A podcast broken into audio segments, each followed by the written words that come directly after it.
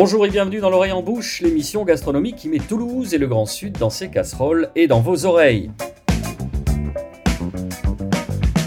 Au sommaire de cette cinquantième émission, une nouvelle mouture, plus fine, plus digeste, plus alerte. Notre rendez-vous devient désormais hebdomadaire et il a fait une cure pour retrouver ses abdos, 25 minutes d'échanges courtois, de joutes verbales à fleur et moucheté, l'interview avec du sens, sans oublier les reportages, comme celui du jour où Jean-Jacques Bolzan, adjoint au maire de Toulouse, chargé du commerce, lève le voile sur les propositions faites par les métiers de la restauration. On a dit avis favorable de principe surtout. Leur proposition c'était extension de terrasse, c'était mise en place de chalets éventuellement sur les faubourgs et c'était euh, aussi fermeture de rue éventuellement. Une fois qu'on aura étudié tout cela techniquement, on ira vers les, associations du riverains pour échanger avec eux sur euh, les propositions faites. Pour aller plus loin, nous avons le plaisir et l'avantage de recevoir aujourd'hui Mathilde Bouter, cofondatrice de l'agence Food Com et initiatrice de l'opération Demain au restaurant. Elle nous dira tout. Mais où sont passés nos joyeux turlurons, me direz-vous? Pas de panique, nous avons instauré une rotation entre nos chroniqueurs à base de chaises musicales pour rester dans l'esprit du monde ancien et pour ajouter un peu de piment d'Espelette à l'exercice.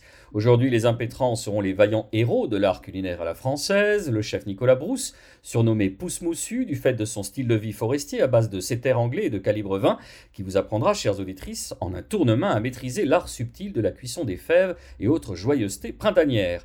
Il y aura aussi le chef Michael Lecumberi, surnommé Thomas le roi du slap, sans jeu de mots, qui nous fera un retour d'expérience de restaurateur confiné mais pas résigné, prêt à se réinventer pour la septième fois dans une vie de quinquagénaire sous Ritaline. Alors quand est-ce que les restaurants vont pouvoir ouvrir leurs portes? La question est sur toutes les lèvres depuis déjà un certain temps. Voici quelques jours, le Premier ministre Édouard Philippe a présenté les grandes lignes du plan pour le tourisme, indiquant à cette occasion que la date de réouverture des restaurants serait annoncée durant la semaine du 25 mai. Dans les départements verts, à condition que l'épidémie ne se propage pas d'ici là, les établissements pourraient reprendre du service le 2 juin prochain. En attendant cette éventuelle échéance, à Toulouse, Nicolas Rivière, des représentants de la filière ont été reçus cette semaine à la mairie pour porter un certain nombre de propositions. Oui, et une réunion qui s'est donc tenue euh, à l'hôtel de ville, place du Capitole, autour de la table le maire de Toulouse, Jean-Luc Moudinck, un certain nombre de ses adjoints et puis effectivement des représentants des syndicats des métiers de la restauration et de l'hôtellerie venus défendre leur cause, faire valoir des suggestions, des idées. Elles ont été écoutées d'une oreille attentive par les élus, Jean-Jacques Bolzan et maire adjoint en charge du commerce. L'idée, c'est de trouver des solutions. Donc, on a dit avis favorable de principe surtout. On ne s'interdit rien. Il faut tout regarder dans un contexte différent de, ce que de l'avant-Covid. Hein. Bien sûr, sur une période donnée. Leur proposition, c'était extension de terrasse, c'était mise en place de chalets éventuellement sur les faubourgs et c'était euh, aussi fermeture de rue éventuellement. Alors, tout ça, avis favorable de principe, sur, quelques réserves quand même. C'est-à-dire qu'il faut respect des mesures sanitaires, il faut le respect des différents flux, piétons, vélo, voiture, accessibilité des riverains et puis euh, les pompiers aussi. Hein. Donc, tout ça, ils vont nous faire remonter lundi des cas concrets, les premières les premiers cas, première demande, qu'on va faire regarder par les services techniques, étudier. Une fois qu'on aura étudié tout cela techniquement, on ira vers les, associations du riverain pour échanger avec eux sur euh, les propositions faites. La mairie de Toulouse tient évidemment à trouver la meilleure solution possible pour tout le monde, car les terrasses ont parfois dans certains quartiers et sur certaines places posé euh, quelques problèmes avec le voisinage environnant. Jean-Jacques Bolzan tient donc à rassurer les riverains. Il faut que chacun comprenne bien, d'un les riverains, il faut qu'ils comprennent que d'abord, on n'est plus dans l'avant-Covid, c'est-à-dire il n'y aura plus autant de monde dans les rues, hein, même avec des extensions de terrasses. Hein. Aujourd'hui, une terrasse de 50, euh, qui accueillait 50 personnes, il y en aura 22 respectant les mesures barrières, et même si on a une extension, il y aura quoi 35-40 personnes maximum. Il y aura beaucoup moins de monde. Voilà. L'idée étant pour nous quand même de ce qui serait bien, hein, le summum de qui retrouvent leur capacité d'avant. Il peut y avoir aussi sur les faubourgs, et on travaille centre-ville faubourg, bien sûr. Dans les faubourgs aussi, il peut y avoir des solutions apportées avec suppression de place de stationnement éventuellement s'il n'y a pas trop de pression. vous voyez, tout ça c'est étudié avec les de quartier et les maires de quartier. Au-delà de ces mesures spécifiques, étudiées donc au cas par cas, le Capitole plaide quoi qu'il en soit pour une réouverture rapide des restaurants, tout en étant bien conscient de la réalité économique et de la disparité des situations. Il y a, deux choses. Il y a être favorable à l'ouverture et puis leur donner les possibilités d'extension de terrasse ou autre, mais c'est eux, eux-mêmes, chacun qui, en fonction euh, de sa capacité, en fonction de son personnel ou autre, qui dira je peux ouvrir sous telles conditions ou au vu des contraintes, je ne pourrais pas ouvrir. C'est pour ça que les gens, il faut qu'ils se rendent bien compte que c'est un problème quand même euh, complexe. Hein. Voilà, et pour venir en aide aux restaurateurs toulousains, la mairie de Toulouse a d'ores et déjà annoncé la suppression pour l'année 2020 du paiement des droits de terrasse, ainsi qu'une baisse de la cotisation foncière des entreprises à son plancher minimal. Merci Nicolas. Mathilde Bouter, on vous prend un peu au débeauté. Une réaction euh, sur les, propos de M. Bolzan? Je pense que c'est un peu euh, des décisions qui sont en demi-teinte. D'un côté, euh, bah, c'est quand même une bonne chose que les restaurateurs puissent ouvrir. D'un autre côté, au vu de la situation, c'est quand même complexe. Est-ce que les gens vont vouloir venir dans un espace où bah, le serveur porte des masques ou des gants, ou forcément il y a des mesures d'hygiène? Enfin, c'est pas quand on va au restaurant, on recherche aussi euh, de manger, mais on recherche une ambiance et euh, une convivialité. Et cette convivialité, forcément, avec la situation, on va un peu la perdre. Donc, euh, donc voilà, c'est un peu une situation complexe euh, qui, euh, qui, qui, fait que les décisions ne conviendront forcément pas à tous. De l'autre côté, vous avez lancé l'initiative Demain au restaurant. Vous êtes parti de quel constat? Alors, ben, nous, on accompagne pas mal de restaurateurs, que ce soit à Toulouse ou plus largement en Occitanie. Et en fait, on, ben, quand il y a eu l'annonce de la fermeture, forcément, nous, on est impacté aussi directement dans la communication et dans l'accompagnement qu'on proposait. On s'est dit, ben, comment, euh, comment les soutenir, comment, les aider, trouver une solution pour qu'ils puissent continuer à, faire, euh, pas forcément faire leur activité, mais à survivre à, la situation, on va dire. Et donc, on a commencé à pas mal chercher, puisqu'on fait beaucoup de veille, nous, dans notre métier. Et euh, on a découvert deux, initiatives dans, dans, le nord de la France, qui s'appelle La Grande Bouffe à Lille et un autre projet en Bretagne, qui nous ont, nous, conduit à, à créer notre plateforme ce qu'elle est. Mais voilà, le constat, c'était de bah, trouver une solution qui puisse venir en aide euh, immédiatement au, restaurant qu'on accompagnait. Et, c'est comme ça qu'on a créé la plateforme. Enfin, un, un nouveau monde.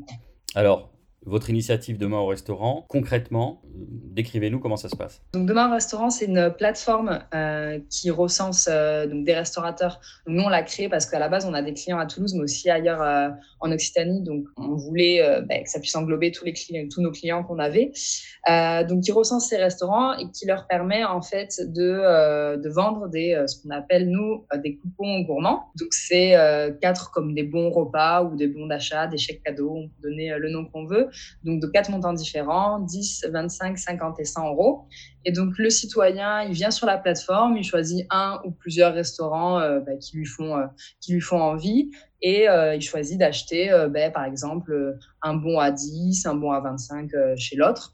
Et donc ces bons repas, après, il pourra l'utiliser dès lors de la réouverture ou dès maintenant, parce qu'il y a des restaurants qui font de la vente à emporter, pour euh, ben, pouvoir avoir une, sa consommation, son repas, une boisson, euh, qu'importe, chaque restaurant adapte en fonction euh, de, de, leur proposition. voilà. Donc, et donc ça, ce principe, en fait, ça a permis à des restaurateurs d'avoir des avances de trésorerie. Et donc ces avances, ben, potentiellement, de payer des charges qui n'ont pas forcément été enlevées au début, de payer ben, la réouverture, hein, puisque quand ils réouvrent, ben, il faut bien qu'ils achètent du stock de produits, donc de pouvoir acheter ces stocks de, de et de pouvoir bah, réouvrir plus, euh, un peu plus sereinement. Oui, vous disiez que vous accompagnez des restaurants. On n'a pas précisé que, enfin, je l'ai dit dans l'introduction, que vous êtes une, agence de communication culinaire et éthique, Food and Com.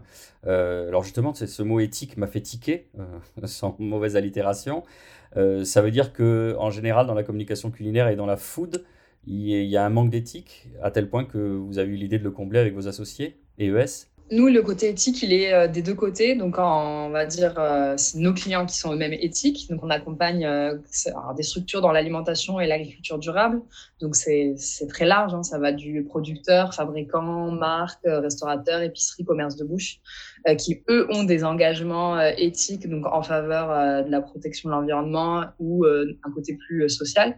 Et nous, notre éthique, elle est dans, dans les actions de communication qu'on propose, donc des actions de communication responsables.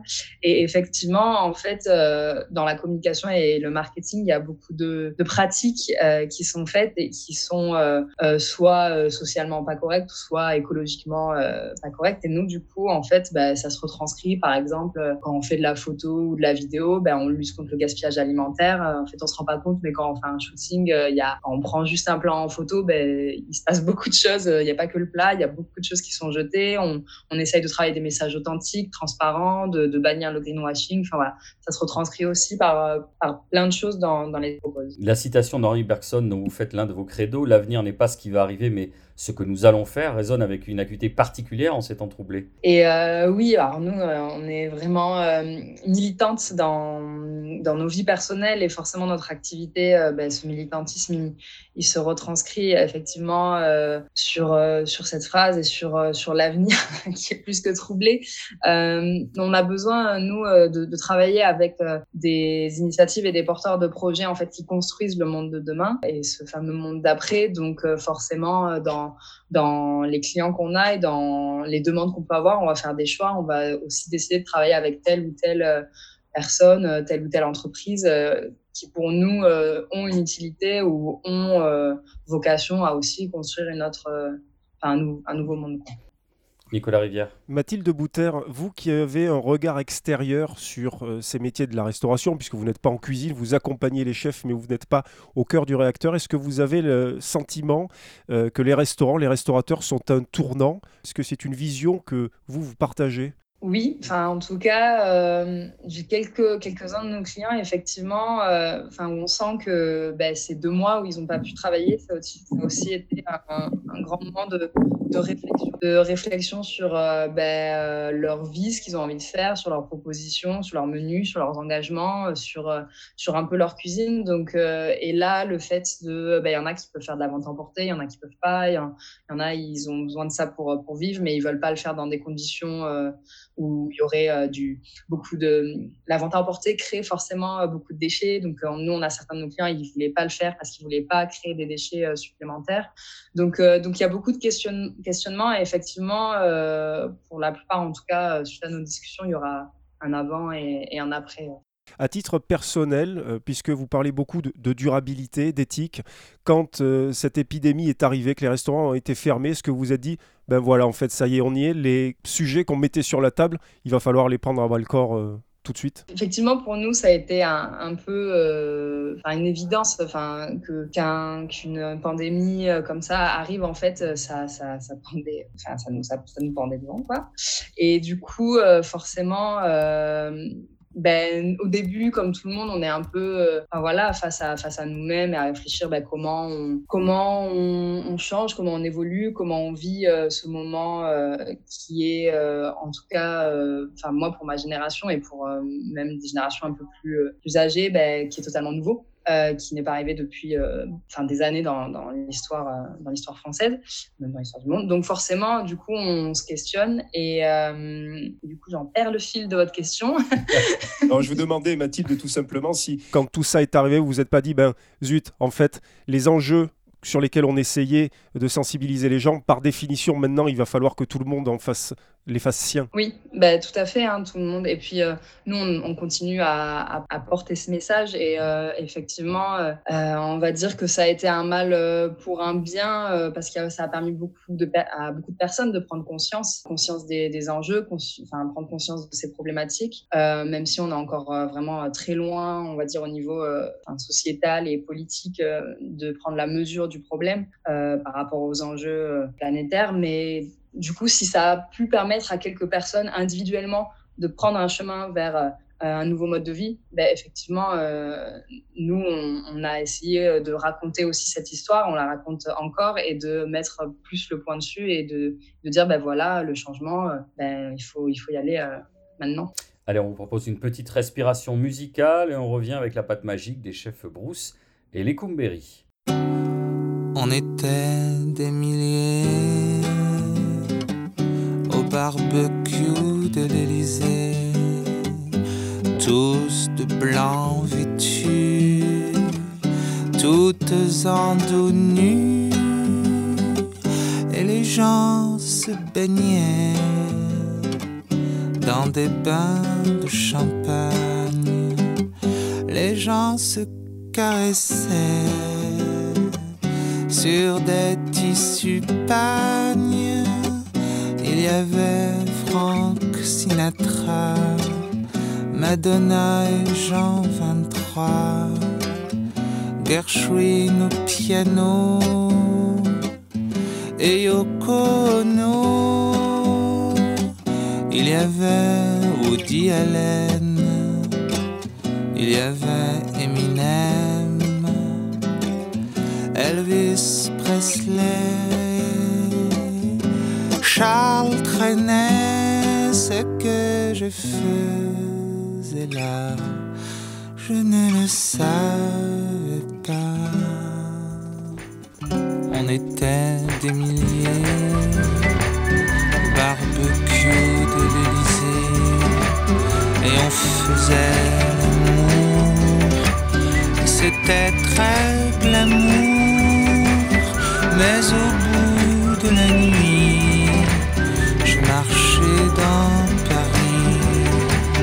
J'ai rencontré un gars et j'ai raconté tout ça qu'il y avait Françoise Hardy avec Lolo Ferrari, mais qui j'ai embrassé, j'ai déjà oublié ce que je faisais là, je ne le savais pas. J'ai raconté tout ça et je suis rentré chez moi. Faire caca. Merci d'être fidèle à l'Orient Bouche, l'émission gastronomique qui met Toulouse et le Grand Sud dans ses casseroles et dans vos oreilles. Alors, Michael Lecombéry, avec euh, tout ce qui vient d'être dit, euh, une réaction entre les propos euh, de Jean-Jacques Bolzan et l'opération menée par Mathilde Bouter. Vous en êtes vous, où, vous, à titre personnel? Bah, ben, j'attends, comme beaucoup. J'attends donc la semaine du 25 mai pour avoir vraiment des, précisions, quoi. Euh, on a reçu un premier courrier cette semaine euh, de notre syndicat qui, euh, effectivement, qui reprend un peu les, les idées pour nos terrasses, quoi. Bon, nous, on n'attend rien, on va diviser par deux, tout simplement, je pense, quoi. On va faire un double service le midi, et à l'intérieur, pareil, on va diviser par deux, on va faire un double service, chose qu'on faisait jamais avant. On expliquera aux clients, là, que bon, mais par, par mesure, pour nous, pour, pour le mieux vivre, euh, on sera obligé. On achète du gel par litre, des petits bidons qu'il y aura sur chaque table. Et voilà, pour l'instant, sinon, après, j'attends. En cuisine, on ne sait pas du tout ce qu'on va nous imposer. Donc, j'ai acheté une toque. Je porterai la toque dorénavant. Alors, pour nos auditrices euh, qui n'ont pas encore le plaisir de vous connaître, euh, vous êtes euh, le sosie échelle 1,5 euh, de Monsieur Propre. Donc, c'est amusant de dire ça parce qu'il semblerait que vous, vous souffriez d'une forme d'alopécie avancée, Euh, ouais, comme Yul Brynner. Je, plutôt ma référence à Yul Brynner, moi. plutôt que Monsieur Propre. Oui, exactement. Non, mais sous la tocade, si j'ose dire, et sous l'humour, ça veut Oui. dire quoi? Ça veut dire que c'est euh, l'hygiène avant tout, rassurer le client, mais il y a quelque chose qui m'inquiète, parce que vous dites on va simplement réduire de moitié. Quand on dit simplement réduire de moitié les gens qu'on accueille, que- que- ou votre point d'équilibre, il est où, Michael Lecombéry Mais euh, on va, on va retrouver au point d'équilibre parce qu'on va réduire de moitié, mais on va multiplier par deux le nombre de services. Quoi. Donc, on devrait rentrer dans le même nombre qu'avant. Voilà. Ouais, Et, je, et moi personnellement, jusqu'à présent, on n'ouvrait pas le samedi euh, soir. On va, voilà, on va ouvrir de 18h à 21h. On fera juste uniquement des apéros fritures. Il n'y aura que des fritures et des petites salades de tomates uniquement. Des tomates, comme, euh, comme tu le sais, euh, je travaille toujours avec le potager de Paul. Ça veut dire que je vous euh, brocardais un petit peu dans l'introduction en disant que c'est la septième remise en question de votre vie de quinquagénaire, mais ça vous fait pas peur, visiblement. Ah non, non, non, non, non. J'adore vivre au présent. J'ai le fatalisme, mais le heureux.